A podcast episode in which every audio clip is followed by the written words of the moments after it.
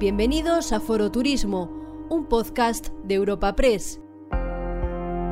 Celebramos una nueva cita en el podcast de Foro Turismo y lo hacemos para ofrecerte la última de las mesas redondas de la Jornada Turismo celebrada en el Auditorio El Beatriz de Madrid el 14 de noviembre. Este último coloquio de la jornada lleva por título El turismo como motor de desarrollo territorial y ha sido moderado por Candelas Martín de Caviedes, directora de Desarrollo de Negocio en Europa Press. La mesa redonda que te ofrecemos a continuación está compuesta por Elena Pilo, portavoz de Enoturismo del Consejo Regulador de la Denominación de Origen Rioja, Iago Negueruela, consejero de Modelo Económico, Turismo y Trabajo de las Islas Baleares, Nuria Flores Redondo, consejera de Cultura, Turismo y Deportes de la Junta de Extremadura, y por Enrique Martínez Marín, presidente de Segitur. Tras esta última mesa redonda podremos escuchar unas breves palabras de Lucía Barbet Martín, coordinadora de tribunas informativas en Europa Press. Y posteriormente, cerrando el encuentro que hoy te ofrecemos, podremos escuchar a Natalia Bayona, directora de Innovación, Educación e Inversiones de la Organización Mundial del Turismo. Este encuentro ha sido posible gracias al patrocinio de KPMG, Booking.com, IATI Seguros, Iberia, Meliá, Portaventura World y Rioja Spain Finest. En un mundo globalizado, el turismo actúa como motor de desarrollo territorial. El sector persigue un crecimiento más equilibrado y sostenible, reconociendo la diversidad e integrando los distintos territorios, potenciando las relaciones entre lo local, lo regional, lo nacional y lo global, buscando el equilibrio entre las dimensiones de cada territorio. Para lograr el desarrollo territorial es esencial contar con un enfoque global apostando por políticas coordinadas a cada nivel e instando a una cooperación más estrecha, más solidaria y más integral. Pues buenos días a todas y a todos. Eh, muchas gracias por acompañarnos hoy. Vamos a dar comienzo con la última mesa de estas interesantes jornadas de hoy, en la que vamos a abordar un tema tan relevante como son las estrategias para esta transformación del modelo turístico hacia la sostenibilidad, la innovación, la digitalización y también el impacto que tiene toda esta transformación sobre el desarrollo territorial, la creación de empleo, de valor, de oportunidades de negocio en cada uno de los territorios. Y qué mejor panel tenemos aquí con consejeros de territorios punteros en, turismo, conseller de Baleares, la consejera de Extremadura y también representantes de, de, instituciones que están también muy comprometidas con este proceso de transformación. Tenemos a Segitur, tenemos a la de Rioja, pues un panel fantástico. Yo, si os parece, vamos a hacer una pequeña primera ronda en la que os pediré que cada uno comparta qué visión tiene de cómo tiene que ir esta transformación del modelo y también el impacto que estáis viendo que esto genera. Vamos a comenzar contigo, conseller, un poco cuáles serían las estrategias que estáis impulsando desde el Gobierno para impulsar el turismo, pero también proteger los recursos naturales y qué impacto estáis viendo que tiene todo sobre está teniendo sobre Baleares. pues muchísimas gracias, muchísimas gracias. Primero a Europa Press por, por invitarme hoy aquí. Hombre, nosotros somos un, territorio que en sí es claramente finito. Somos unas islas y, eso, desde luego, obliga a que el componente territorial cada vez tenga más valor. Y somos unas islas que reciben 16 millones de turistas cada año sobre una población de 1.100.000, 1.200.000. Por tanto, los equilibrios son, básicamente, son vitales en nuestro caso. Nosotros tenemos que hacer una estrategia claramente de protección de nuestro modelo y protección de nuestro territorio. Nosotros ahora, cuando hablamos de sostenibilidad o con los cambios que hemos, eh, que hemos realizado recientemente en la ley turística, ya hablamos de no decir simplemente vamos a ser sostenibles, sino vamos a hacer un marco legal para hacerlo.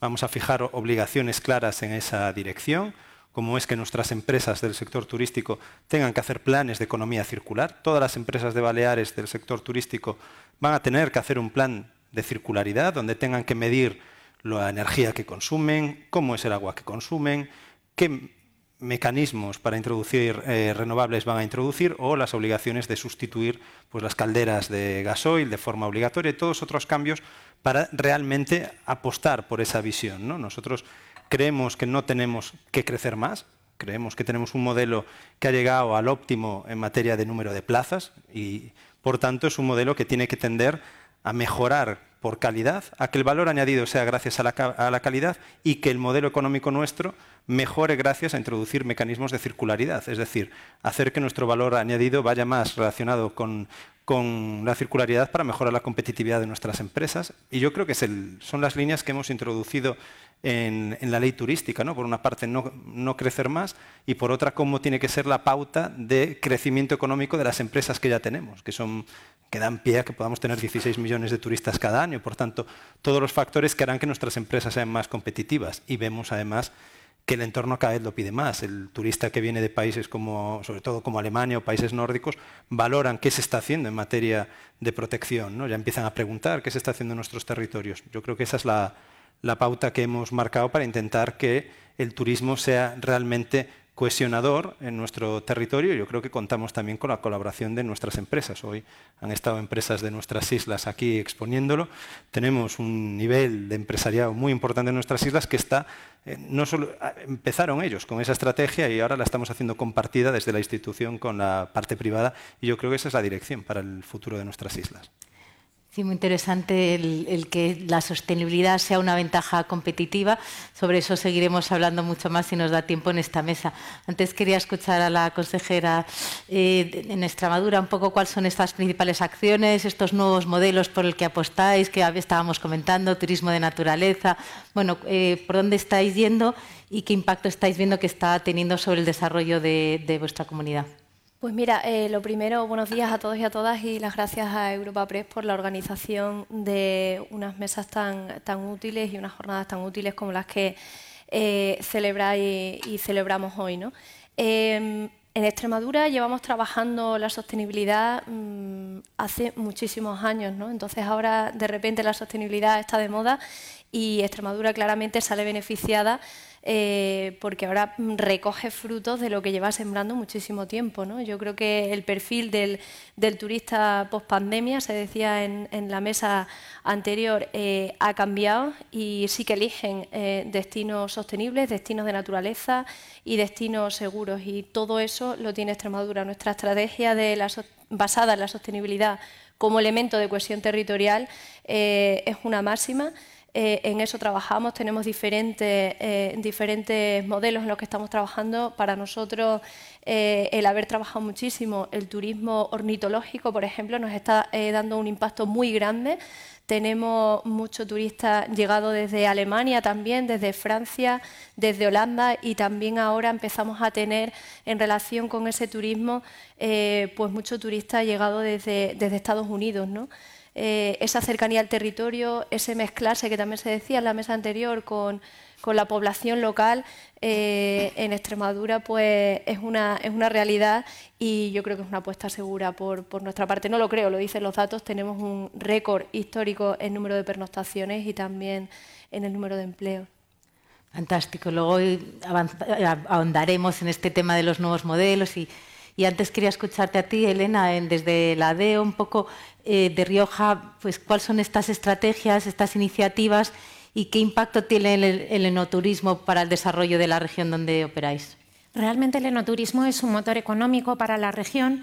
En el año 2019, y me retrotraigo porque los dos años anteriores no han sido, han sido relevantes, pero, pero, las cifras no, son engañosas ¿no? a la realidad actual, eh, generaba 170 millones de euros de impacto económico en la región y más de 800 puestos de trabajo, además de los puestos indirectos. En una región pequeñita, con 144 municipios distribuidos en tres comunidades autónomas, el enoturismo ha supuesto eh, una manera de, revitalizar la zona, eh, ha recuperado algunas profesiones que estaban olvidadas, ha frenado la despoblación, se ha puesto en valor el paisaje. El enoturismo nace eh, con una perspectiva sostenible de inicio, es inherente a, este tipo de turismo. Por tanto, es una oportunidad económica para, la región y es una oportunidad también para el Gobierno de España para, buscar estos otros modelos turísticos que ayuden a mejorar la competitividad.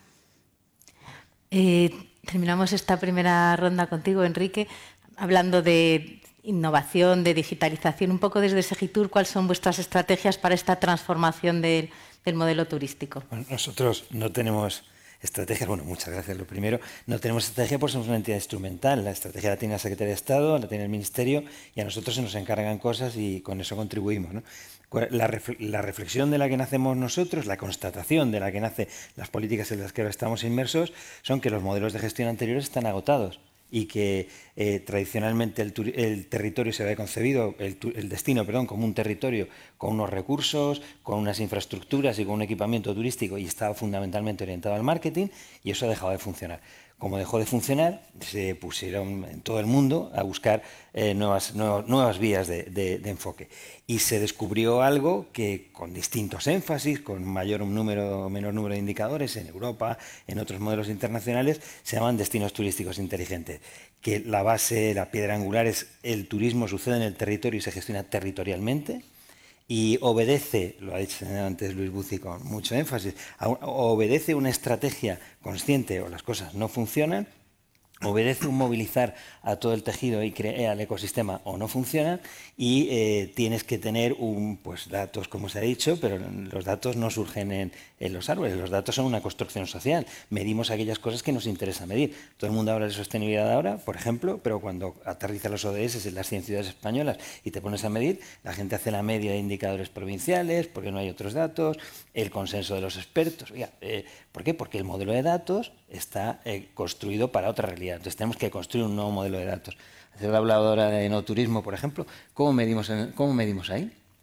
No medimos, ¿no? Nosotros estamos ahora lanzando la plataforma de destinos en estos días saldrá uno de los casos de uso que vamos a hacer, en, eh, que precisamente es de no turismo. Primera pregunta que hacemos desde el punto de vista de las políticas públicas, que es nuestro negocio. ¿Qué problema quiere usted resolver o qué oportunidad hay que satisfacer? La mitad de las cosas que se hacen no tienen una definición clara de cuál es tu propósito. ¿A qué me dedico yo? Segundo, ¿qué modelo de datos? No siempre existente, no siempre regular, no siempre con definiciones comunes. Cuando se habla de los datos de, de movilidad, por ejemplo, si cada operador define de forma distinta a los turistas, mide de formas distintas, tiene por mucho número que tenga de usuarios muestras viciadas en el origen, ¿cómo de ahí va a salir algo razonable? ¿no? ¿Qué modelo de datos hace falta? Tercero, ¿qué capacidades institucionales y, o privadas para responder? Porque por muchos datos que tengas, y muy claro que tengas el problema, si no tienes policía, pues difícilmente logras hacer las cosas. Cuarto, cuál es tu infraestructura tecnológica que hay que tender para eso y quinto una semántica para que podamos decir cuáles son los datos de no turismo en este país. Y en el caso de no turismo o turismo ecuestre u otros, la formación es un sector que nos improvisa, hacen falta profesionales de otro tipo. No, es el señor que tiene una bodega ya hacía muy bien sus cosas. Eh, tenemos un, vino magnífico y tenemos unas personas capaces de venderlo, de exportarlo. Tenemos unas personas capaces de enseñarlo. Eh, somos capaces de convertir productos del sector primario en productos eh, que vayan a, nuestro sector. Bueno, y, en eso, en eso que se engloba dentro de los destinos turísticos inteligentes y la plataforma a la que lo dio la ministra, es en el debate en el que nosotros estamos. Luego te pediré que me cuentes más de esta plataforma, que según la ministra era pieza clave. Luego te pediré que profundices más. Antes pasamos a, otra ronda de preguntas en el que quería preguntarte, consellera, has mencionado vuestra estrategia ¿no? De, pues de no crecimiento, más apuesta por el valor añadido.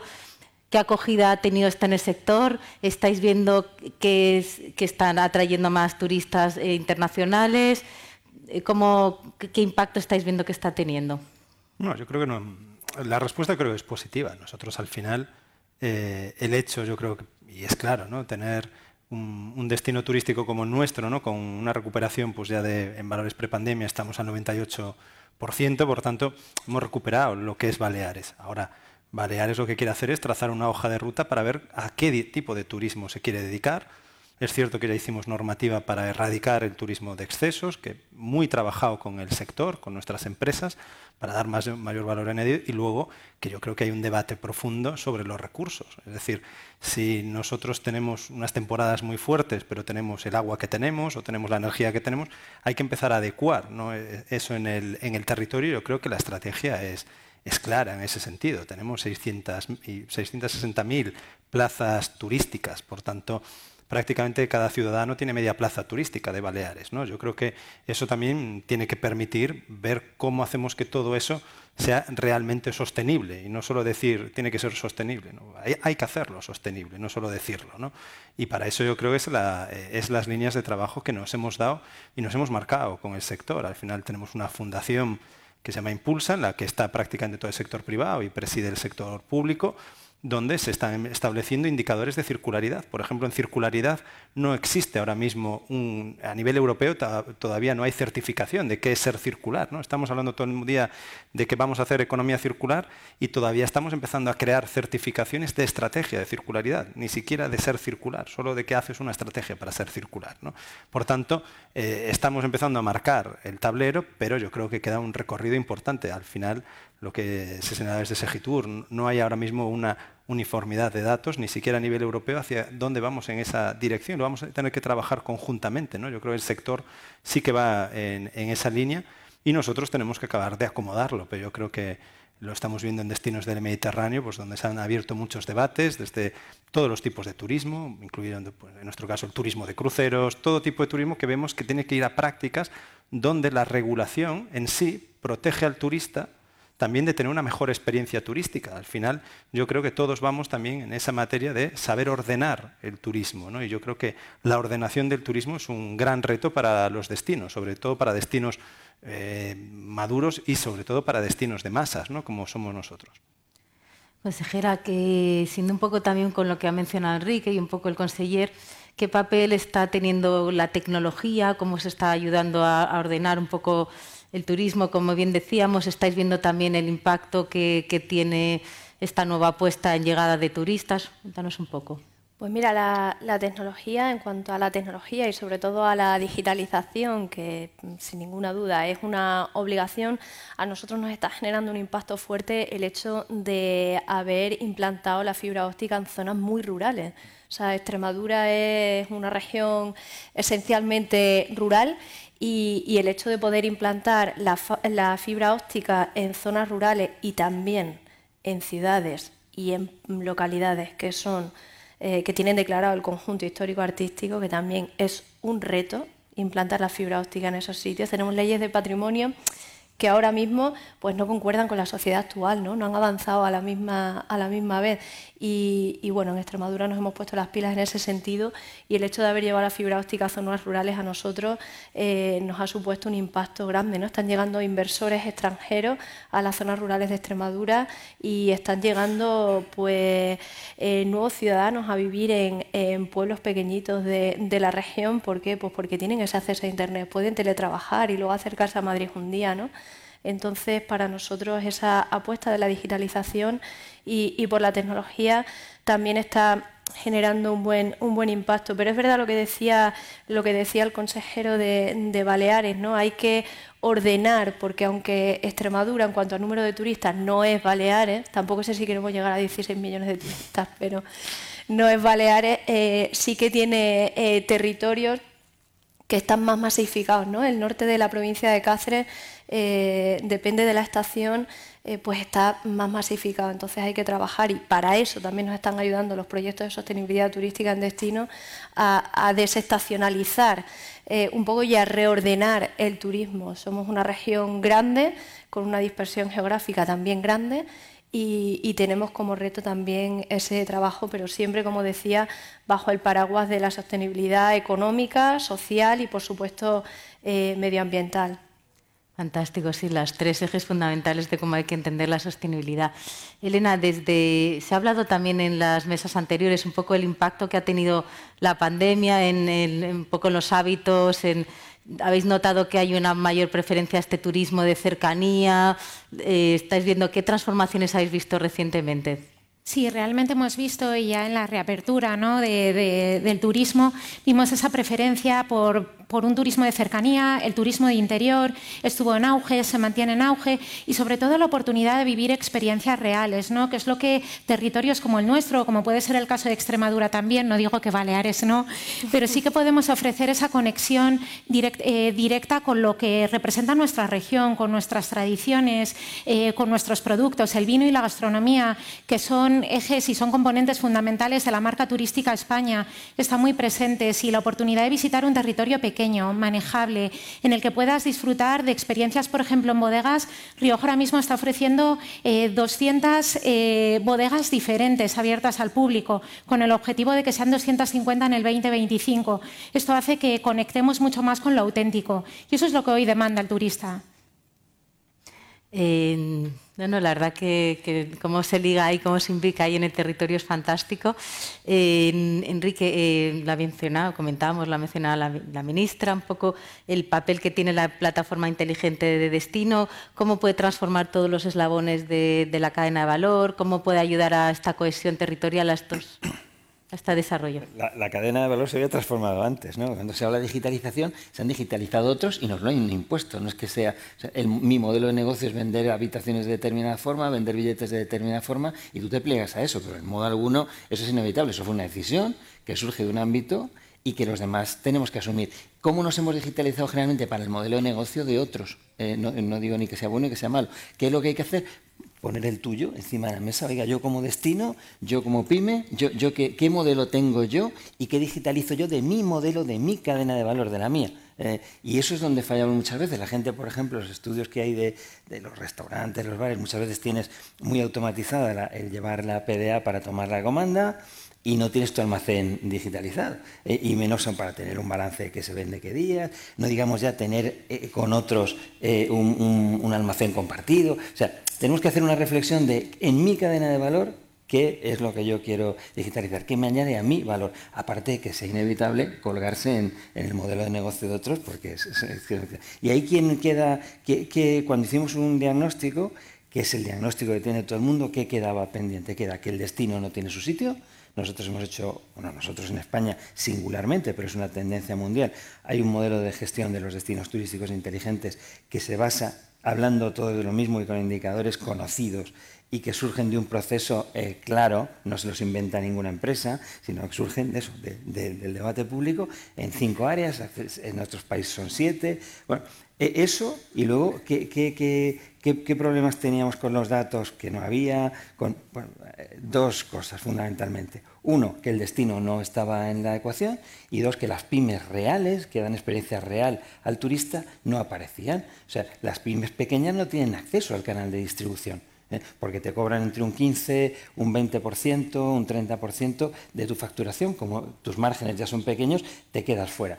Para dar visibilidad a esas pymes, eh, para dar eh, capacidad de interacción de los turistas con esas pymes, del destino con los turistas, etcétera, es para lo que se hace la plataforma. Hasta ahora hemos atendido siempre al antes, cómo viene aquí la gente, a qué segmentos me dedico, muy orientados al marketing y a la promoción, y hemos desconocido mucho el durante, cuando la gente está aquí, cómo se relaciona con mi tejido productivo, cómo yo me relaciono con ellos y sobre todo el después.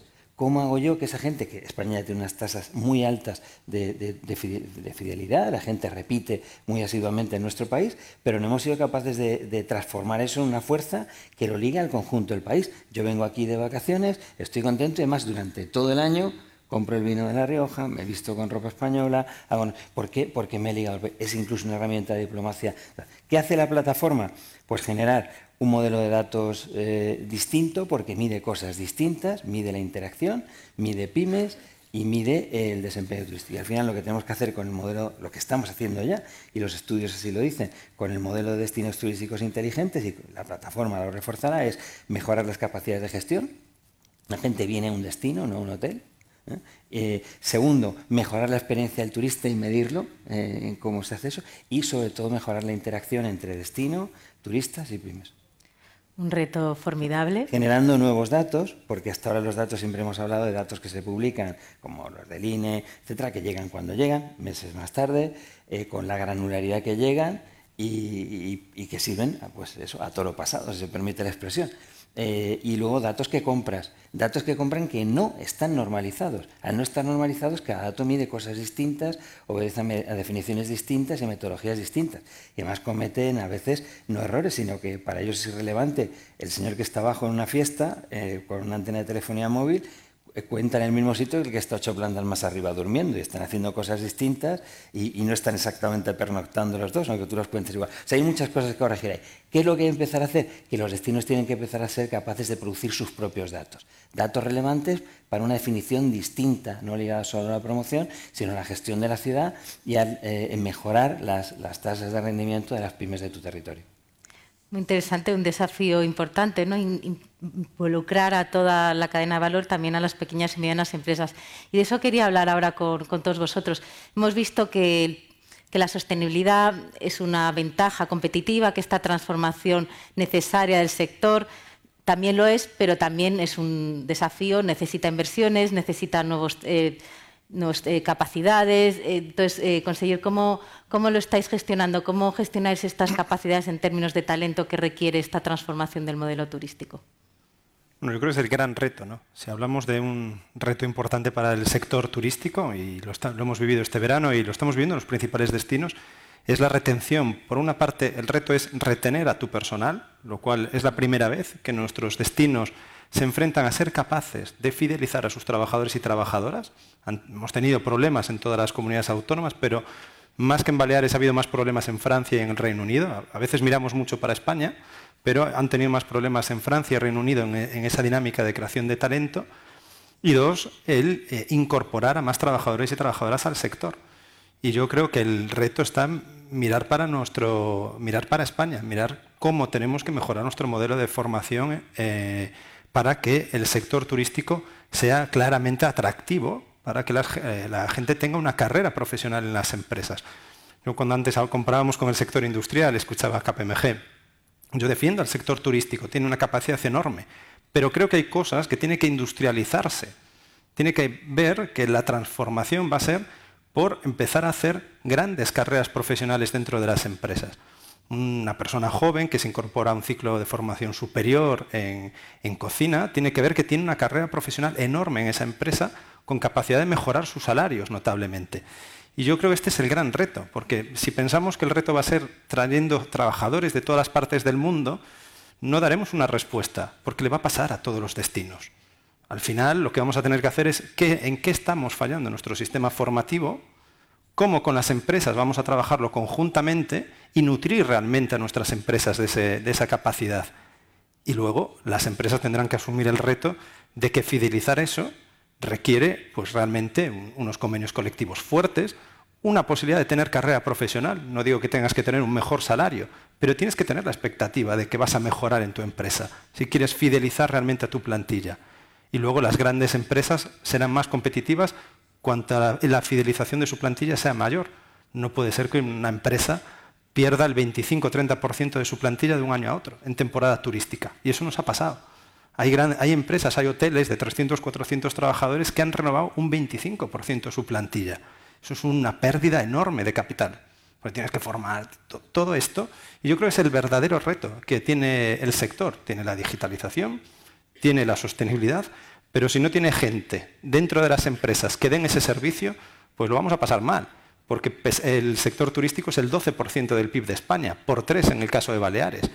Eso eh, requiere que se vea realmente como un sector de futuro para tener toda una vida profesional. Tiene que ser atractivo para que la gente vea que puede tener toda una carrera profesional en la empresa, empezando en los puestos que base y luego ascendiendo, porque realmente tienen en determinados puestos de trabajo en el sector hay grandes eh, capacidades, grandes salarios, grandes condiciones de trabajo y yo creo que va a haber que hacer, desde luego, pues un gran mensaje de país en esa dirección. De la misma forma que todo el mundo ve la carrera en el sector industrial, pues va a tener que ver la carrera en el sector eh, turístico, porque va a ser, si ahora es el 12, acabará siendo el 15% de nuestro PIB de aquí a pocos años. Por tanto, va a requerir un gran pacto de país de hacia dónde llevamos hacia nuestro modelo turístico. Y yo creo que vamos a tener que hacer mirando hacia adentro no mirando hacia afuera, porque fuera van a tener el mismo problema. Cuanto antes capacitemos, volveremos a ser lo competitivos que somos y no perder eh, tanto capital humano por el camino. Yo creo que ese es realmente el gran reto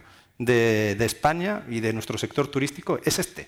Es la formación y el retener el talento suficiente para mantener la competitividad de nuestras empresas. Creo que es donde nos la jugamos, donde más apostamos y donde nosotros, desde luego, el esfuerzo que vamos a hacer presupuestario mayor es en crear centros, crear centros de formación para el empleo, crear centros de formación profesional superior en todo el territorio, desplegarlos, ponerlos al servicio de las empresas. Mañana comenzamos con proyectos piloto de escuelas hotel para formar en invierno a trabajadores, pero creo que ese es el, el gran reto, más allá de las experiencias que podamos decir cada uno, de las cosas que estamos haciendo, creo que la visión global que tenemos que transmitir es que aquí es donde nos vamos a, jugar realmente una parte importante de la productividad y competitividad de nuestro sector. ¿Coincides, consejera, desde tu experiencia en Extremadura, en este reto de encontrar talento que sostiene al sector? Sí, y coincido porque aquí podemos hablar mucho de la sostenibilidad y de los grandes retos, obviamente, pero sin la colaboración público-privada ningún modelo turístico sería exitoso. ¿no? Hace apenas eh, dos meses hemos firmado eh, un, primer plan de formación de hostelería y turismo en Extremadura porque el sector nos lo ha reclamado durante, durante unos meses. En febrero nos reuníamos con ellos y nos dijeron, oye, no encontramos personal.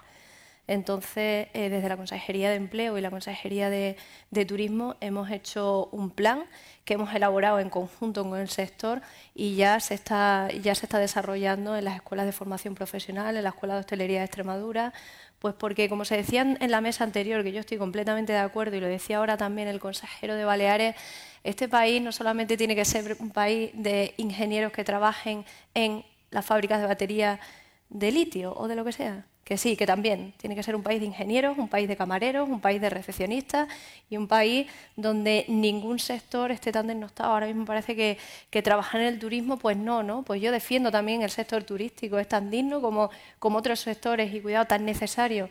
Porque un turista cuando llega al territorio, el primer embajador es el camarero o camarera de un bar o el recepcionista de un hotel. Entonces, eh, yo coincido en que, ese es el gran, en que ese es el gran reto y por eso nosotros hemos puesto encima de la mesa ese plan elaborado en conjunto con el, con el sector privado entre la Consejería de Empleo y la Consejería de Turismo. Enrique, eh, que tú has introducido además el tema de la, importancia de la capacitación, ¿hacia dónde debería ir ese, esa formación del sector, de los trabajadores del sector? Yo creo que debería, debería ir, lo primero, salir del mundo de la jerga y del mundo de las modas y del mundo de las palabras que todos decimos. Y cuando se pregunta, pues las 10 personas tienen la sala presentes tienen 10 definiciones distintas y empezar a, a preocuparnos, como ha dicho el consejero, ha dicho la compañera de Extremadura, por, eh, oiga, no el turista del futuro y esas eh, cosas que se dicen normalmente, sino el trabajador del presente. Oiga, los problemas que tenemos hoy, esté usted atento a las señales, son estos ¿eh? son la conectividad, son, eh, son estos. Y lo otro es eh, pues una jerga californiana. Entonces, no nos metamos ahí porque no es nuestro negocio. Nuestro negocio es cómo está la gente preparada. hemos hablado en enoturismo. En todos al final topas con lo mismo. Entonces, lo primero, estar atento a las señales y responder a nuestros problemas y no a las modas.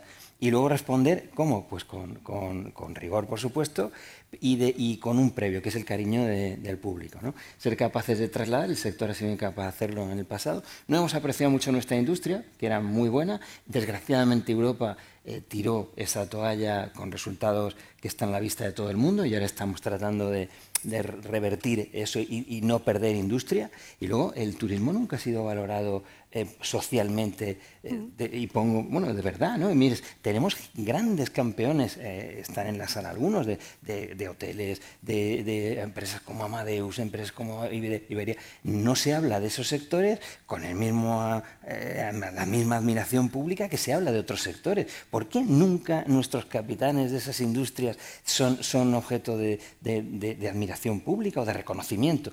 ¿Por qué, y estamos en la casa de la prensa, ¿no? ¿Por qué el único debate que se produce sobre el turismo es, si han venido cinco más, cinco menos, y seguimos como Franco, que le vamos a dar a la número 8 millones un ramo de flores allí al pie del avión. Oiga, que es toda otra cosa.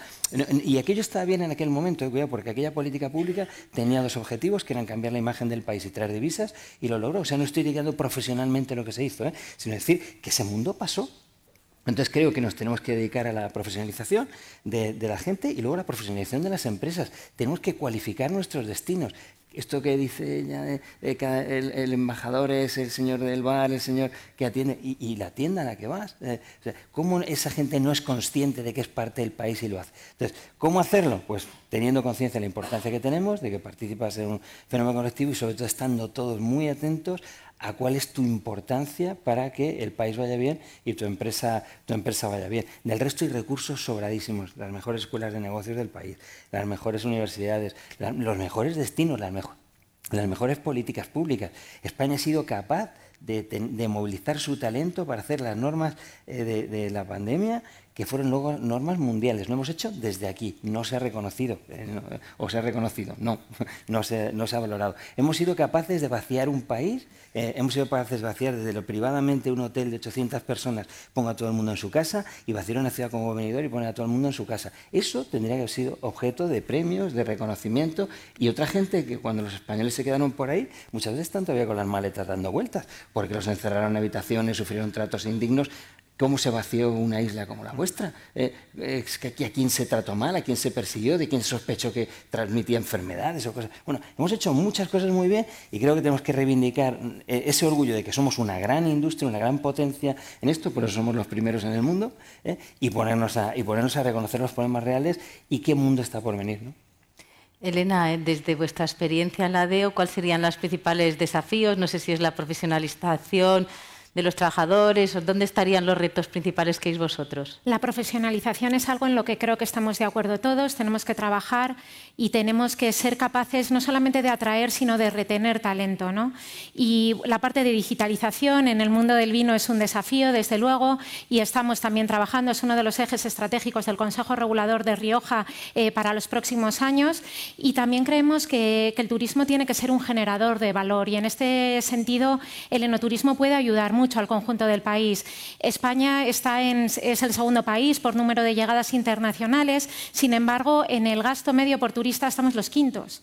Eh, hemos perdido eh, el gasto medio desde el año 2010, con lo que tipologías turísticas como el enoturismo, que se presupone y es así un, cliente con un potencial de gasto superior a la media, ayudan también ¿no? a mejorar ese, ese dato y a mejorar la competitividad turística de España.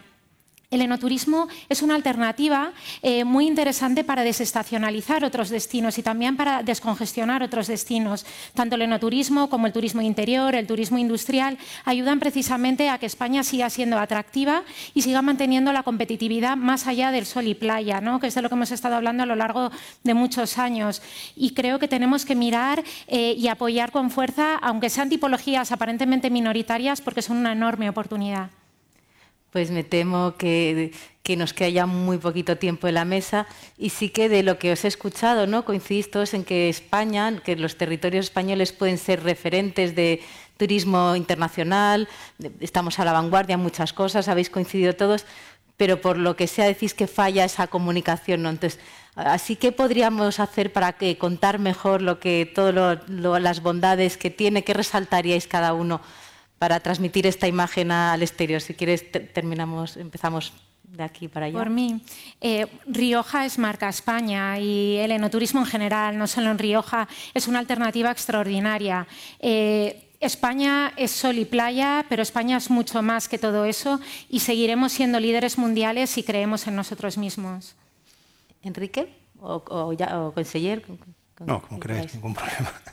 Yo creo que la comunicación hacia el exterior es positiva. Por eso somos líderes. Somos líderes porque tenemos una comunicación excelente. Nuestras empresas son excelentes comunicando lo que somos.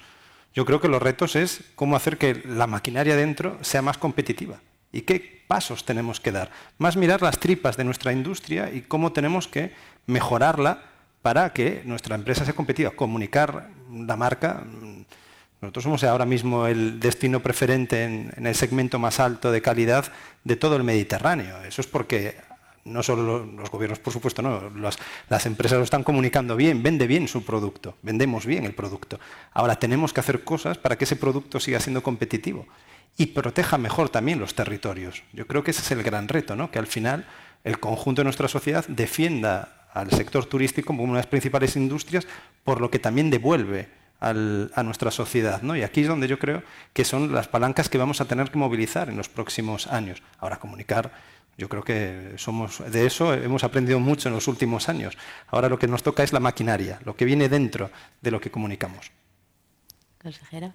Yo también creo que, la comunicación es buena, siempre, siempre se puede mejorar, evidentemente, pero también estoy de acuerdo con Elena en que la marca España la hacemos muchos territorios, somos 17 reinos de taifas en, eh, o sea, en España, perdón, y, eh, y, España ya no es solamente un destino de, sol y playa, ¿no? y, lo está poniendo de manifiesto el, perfil de este, de este turista post-pandemia que a mí me gusta, que a mí me gusta llamar. Eh, el turismo de interior es una oportunidad, es una gran oportunidad y así, y así lo estamos trabajando los territorios, pero sin ninguna duda hay que mejorar, como decía Yago, la competitividad a nivel interno. Yo creo, yo creo que hemos estado haciendo muy bien promoción y creo que solo hacemos promoción muchas veces. Y han fundido y desde 2017 la OMT advirtió sobre el particular. Esto, si me permite la frase un poco chusca, no va de ir a ferias de hacer folletos. Hay otros problemas y se desconoce la gestión pública. Tenemos que, tenemos que también fortalecer eso, se conocen las transformaciones que hay que hacer en las empresas. Yo diría que el reto es, en la parte de atraer gente somos muy buenos, en la parte de conocer qué hacen aquí y fidelizarlos, pues somos algo peores, y en ese mundo clásico hay que mejorar. Y luego, si el turismo es algo que todo el mundo, todos los países del mundo quieren hacer, eh, la media es el 10% del PIB mundial, nosotros estamos en el 12%, no es, no es tanta diferencia. Hay algo que España también puede y debe exportar, que es sus políticas públicas turísticas, porque somos especialistas en que un territorio de 5.000 personas atraiga 100.000 y sea capaz de darle servicio sin que falle nada. ¿no? Y cuando deciden algunos del agua, de la energía, de los esos problemas los resolvió España hace muchísimo tiempo y tenemos empresas de clase mundial que hacen eso. Y finalmente ser campeones, que no lo somos, en tecnologías turísticas. ¿Cómo es ¿Por qué? Porque siendo campeones en unas cosas no lo hemos sido en otras, porque nunca nos hemos puesto de acuerdo, es decir, qué necesidades tenemos, vamos a agruparnos para comprar juntos, para investigar juntos y para trabajar juntos ahí. Pues ese triple eh, campeonato sería el que yo propondría al país, líderes en tecnología, líderes en políticas y líderes, como seguimos siendo ahora, en competitividad turística. Pues no sé si queréis añadir alguno algo más. Estamos ya en tiempo descuento. Si no, muchísimas gracias a todos por, participar hoy y, esperemos que, España avance en ese camino que, bien habéis iniciado y comentado todos. Y que, la prensa acompañe. Por supuesto que sí.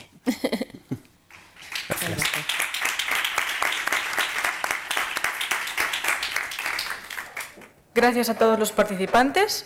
A continuación, clausura la jornada Natalia Bayona, directora del Departamento de Innovación, Educación e Inversiones de la Organización Mundial del Turismo. Es licenciada en Gobierno y Relaciones Internacionales de la Universidad Externado de Colombia y Executive MBA del IE Business School. Cuenta con gran experiencia en política, gerencia de destinos y negocios, además de 10 años de experiencia en ProColombia. Ha logrado ser la primera directora de innovación de la OMT. Además, ha sido galardonada con el premio International Institute for Peace Through Tourism por innovación y empoderamiento de la mujer a través del turismo, que solo es entregado cada año a tres mujeres a nivel mundial. Tienes la palabra, Natalia. Bueno, muchísimas gracias por estar acá y sobre todo para mí es un placer estar en la capital mundial del turismo que hace rato no estaba aquí, porque aunque, aunque vivo aquí, la verdad que trabajando en la Organización Mundial del Turismo, Em, siempre estoy en un avión, así que em, muchísimas gracias por la invitación a Europa Press.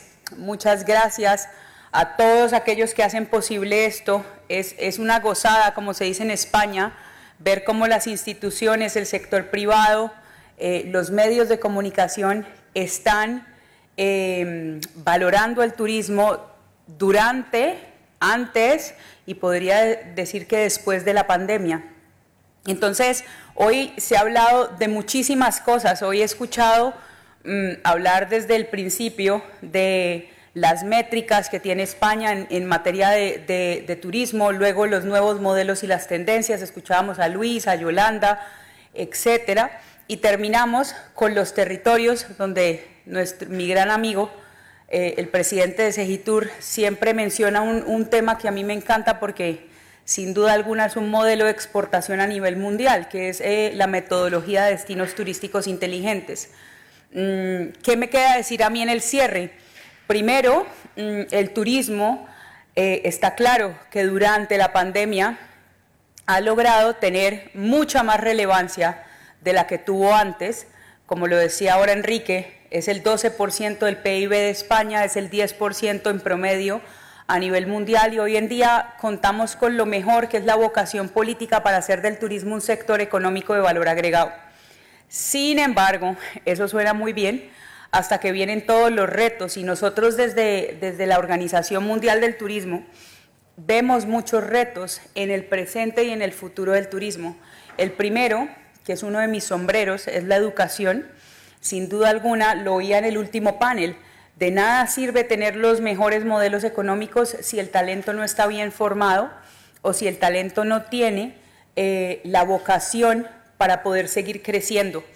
Yo no sé si lo saben, pero dos tercios de los jóvenes que trabajan en turismo en Europa solo tienen habilidades en secundaria.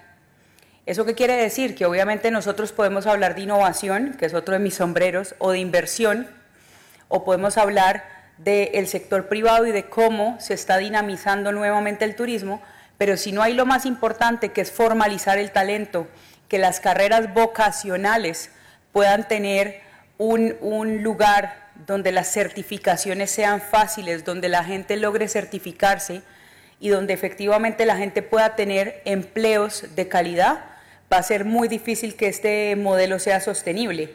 Y yo siempre digo lo mismo, yo, yo tengo el gusto de conocer más de 100 países eh, y tengo el gusto de viajar por lo menos a 30 al año.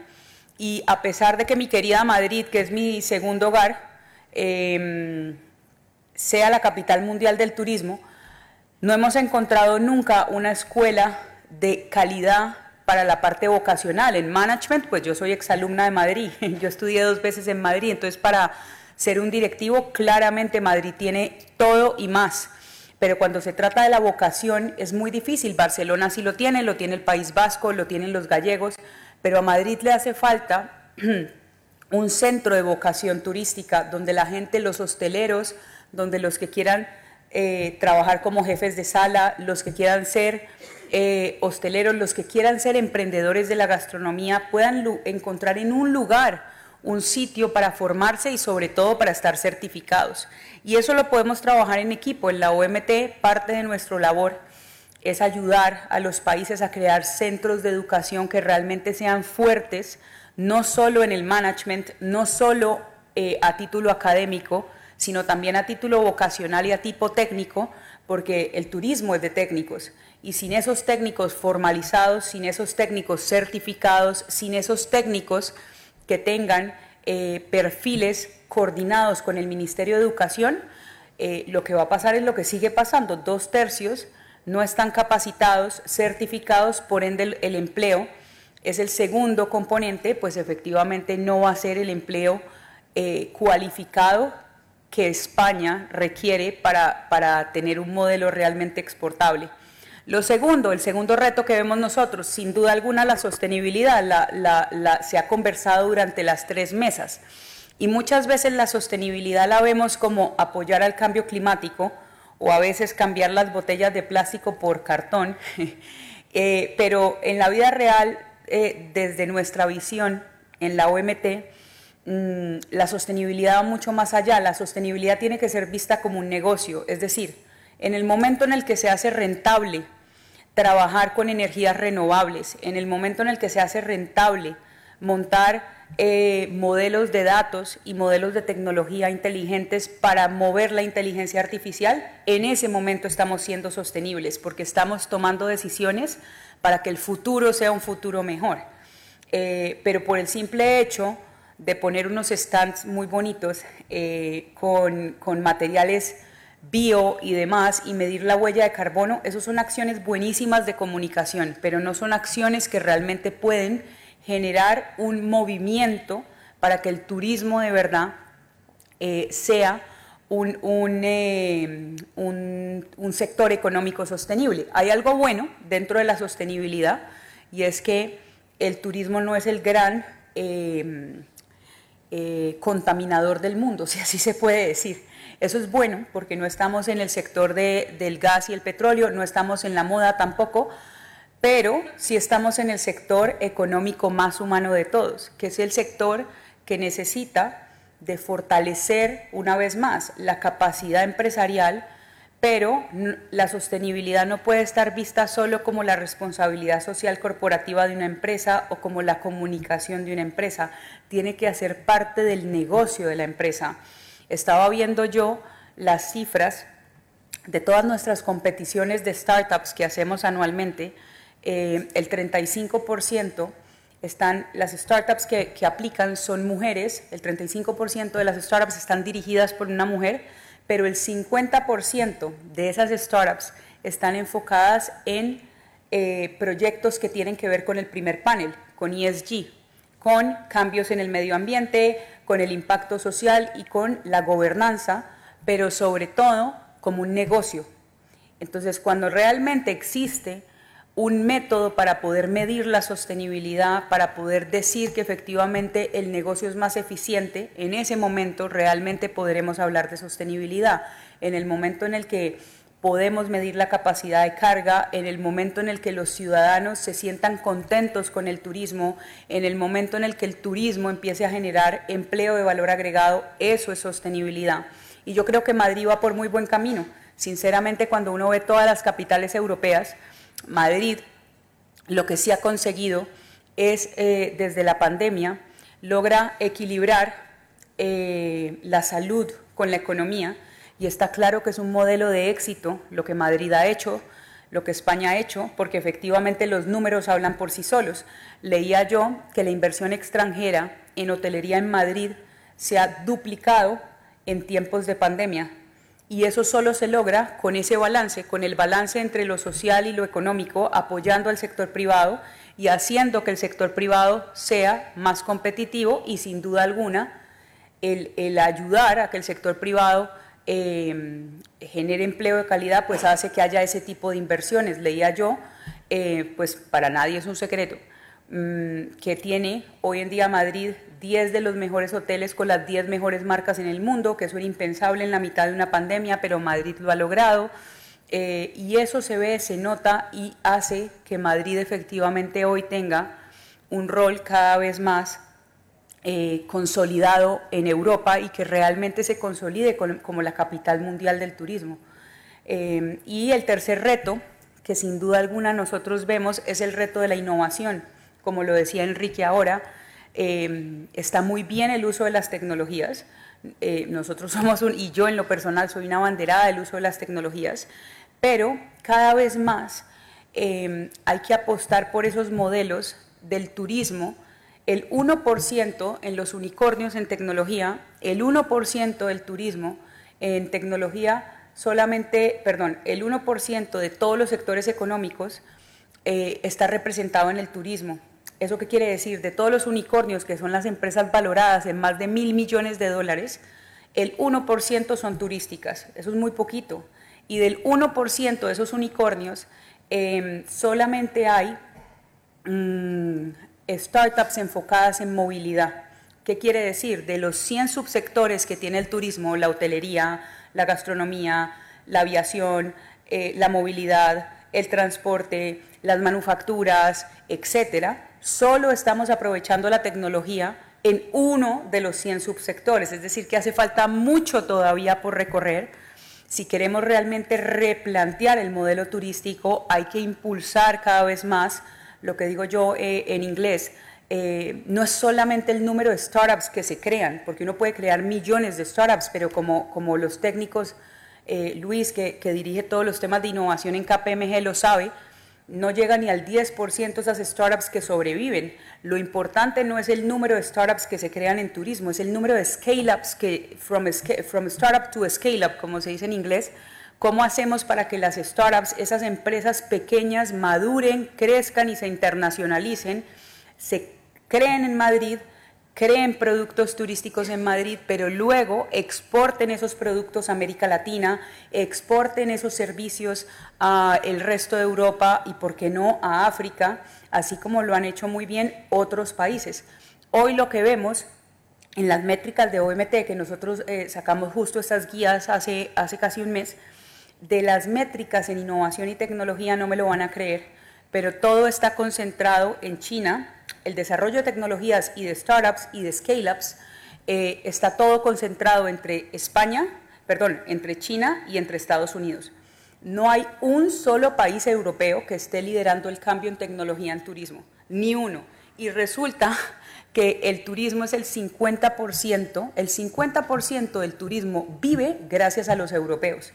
Entonces ahí hay muchos retos para poder repensar ese modelo turístico que de esto se trataba la sesión de hoy. Necesitamos más apoyos, más políticas públicas que ayuden no solo, vuelvo y digo, a la creación de pymes, a la creación de startups, eso está muy bien, pero hay que hacer otra fase, que es lo que China está haciendo muy bien y lo que Estados Unidos sabe hacer de sobra, bastante bien, que es cómo ayudo a que esos emprendedores crezcan, a que esos emprendedores trabajen con las grandes corporaciones, a que esos emprendedores se acerquen a la cultura de inversión local y a que efectivamente puedan ser modelos de desarrollo tipo Airbnb, tipo Uber, pero hace cuánto no oímos otras de esas. Esas ya son viejitas y esas ya pasaron de ser unicornios, pero necesitamos muchas más. Y, finalmente, para cerrar, sin duda alguna, em, dentro de todo lo que se ve en Europa, eh, hay que seguir apostando desde la institucionalidad y la gobernanza. Eh, veía yo y leía yo y es bastante curioso porque en, ah, España, ahí lo, aplaudo y, en nombre de, OMT lo aplaudimos porque siempre ha estado ahí el apoyo del Ministerio de Comercio, Industria, Turismo, donde está el turismo, está Segitur, eh, están todas las comunidades autónomas, donde efectivamente ahí recaen todas las responsabilidades pero si uno ve el ecosistema europeo como tal, no necesariamente está pasando lo de España. Portugal también está muy fuerte en, fortalecer su turismo. Italia lo está haciendo también al haber creado un ministerio de turismo, pero el resto de los países no lo tienen tan claro. Este es el momento y todavía no hay una definición clara en el nuevo gobierno francés, por ejemplo, siendo Francia el país más importante del mundo. En Alemania tampoco. en Alemania el, no hay un secretario de Estado en turismo, es un gerente, es un director. Con lo cual, la gobernanza es el cuarto de los elementos para poder redefinir el turismo, porque claramente el sector privado, por un lado, puede empujar, pero por el otro lado también tienen que estar las políticas públicas que fortalezcan el emprendimiento, que fortalezcan la inversión, que fortalezcan al sector privado, porque sin el sector privado es imposible redefinir el modelo. Yo puedo ser perfecta eh, una perfecta burócrata de Naciones Unidas poniendo en un papel qué es lo que hay que hacer, pero lo más importante es esa alianza o de esa conexión de ese ecosistema turístico para escuchar desde los diferentes frentes y poder fortalecer el sector. Entonces, eh, yo agradezco de verdad este tipo de jornadas, primero que la lidere un medio de comunicación, pero segundo, que esté secundado por el sector privado, por el gobierno nacional, local, eh, etcétera. Y sin duda alguna son muchos los retos, pero también hay mucho que aplaudir. Eh, lo, digo abiertamente aquí y en todas partes. España es un supermodelo de desarrollo, Madrid es un supermodelo turístico y como todo hay retos, como lo decía yo, en, innovación, en educación y en, inversiones y en sostenibilidad pero estoy segura que este camino que ustedes mismos están labrando a través del sector privado es una súper apuesta que será un modelo exportable en el corto plazo y así como el, modelo de destinos turísticos inteligentes hoy en día se exporta, América Latina aprende de España y está aprendiendo de las formas de medición, de las formas como los empresarios trabajan. Lo mismo pasará eh, si empezamos desde ya a fortalecer el modelo de educación de España, a fortalecer el modelo de sostenibilidad de España y a fortalecer obviamente la innovación y las tecnologías para que esas pymes, esas pequeñas pymes, puedan ser un ejemplo de desarrollo para todo el sector. Entonces, muchísimas gracias nuevamente por la invitación y muchísimas gracias a Europa Press por este tipo de jornadas que hacen parte de todo lo que se puede hacer en esta ciudad y en este país para que la gente le dé la importancia al turismo. Muchísimas gracias.